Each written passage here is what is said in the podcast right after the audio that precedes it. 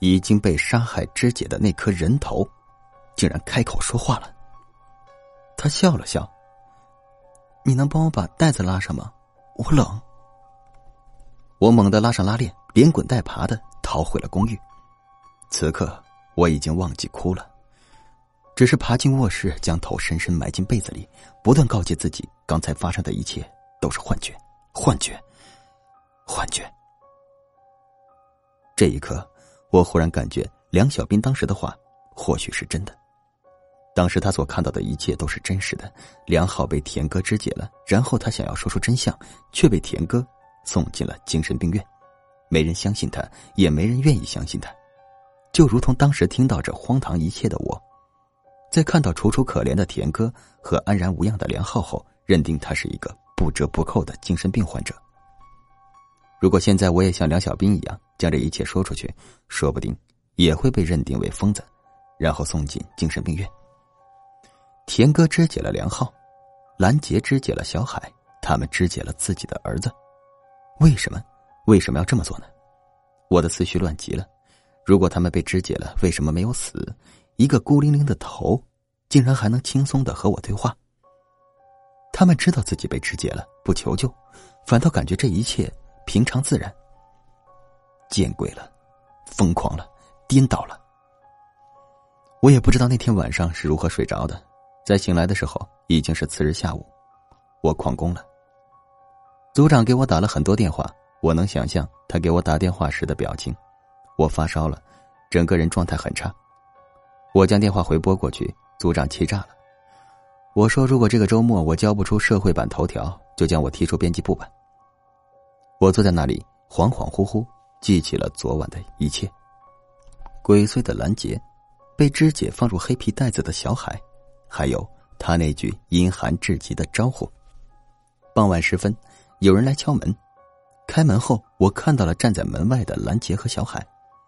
兰杰见我脸色很差，不禁问道：“小叶，你生病了吗？”“有点发烧。”我干涩一笑。“那你注意身体啊。”兰杰又将手里的罐子交给我，这是我做的水果酱，你可以夹在面包里当做早餐。谢谢你，兰姐。我尽量避免看他的眼睛。好了，你早点休息吧。话音刚落，兰姐转身离开了，小海则站在一边，若无其事的看着我。我也壮大胆子和他对视，他低声说：“白夜阿姨，怎么了？”我点点头。我知道，那天你在看我手上的胎记，你是不是感觉那胎记是属于别人的，不是我的？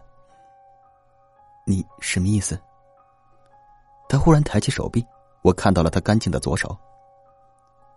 我把那个胎记还给他的主人了。我一时也不知该说些什么，只是静静的站在那里。他笑笑，转身回去了，关上门，我瘫坐在地上。我感觉自己掉进了一个黑洞，周遭充满了不确定的威胁。表面和善，实则高深莫测的母子。母亲是肢解儿子的凶手，儿子被肢解，不仅没死，还诡异恢复，甚至看透了我的心思。我忽然明白那个奇异出现又消失的紫黑色胎记了。梁浩也极有可能被肢解了，然后他们交换了手臂。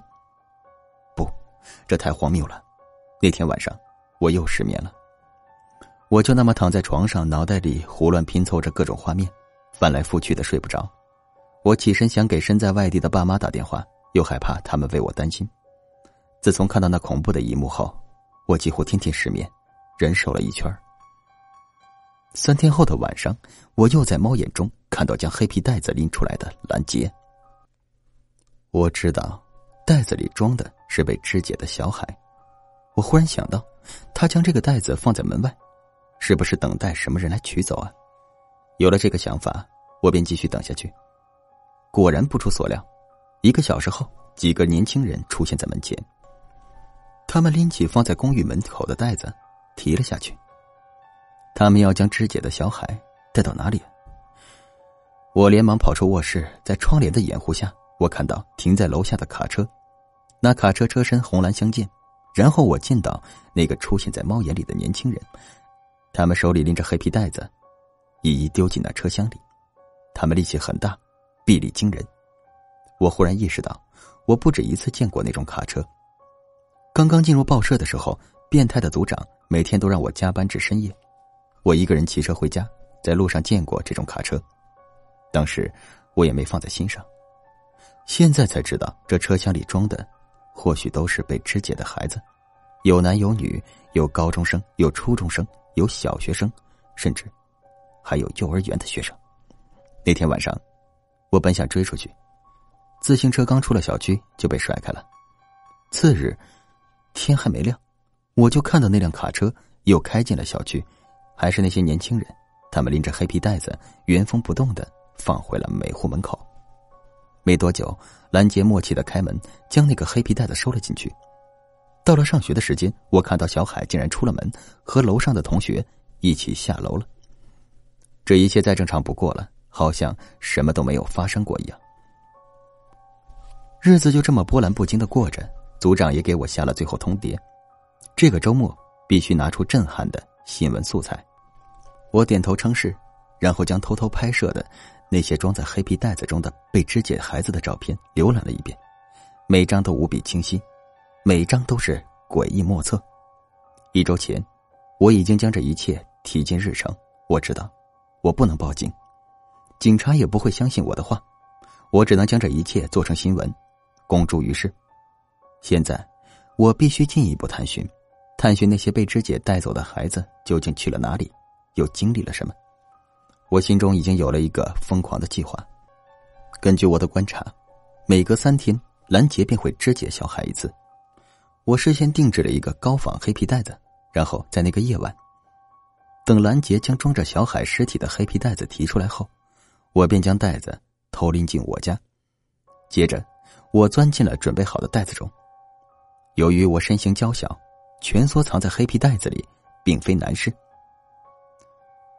在我忐忑的将这一切做完之后，我听到了那个熟悉的脚步声，然后有人停在了我面前。我知道，是那个拎袋子的年轻人。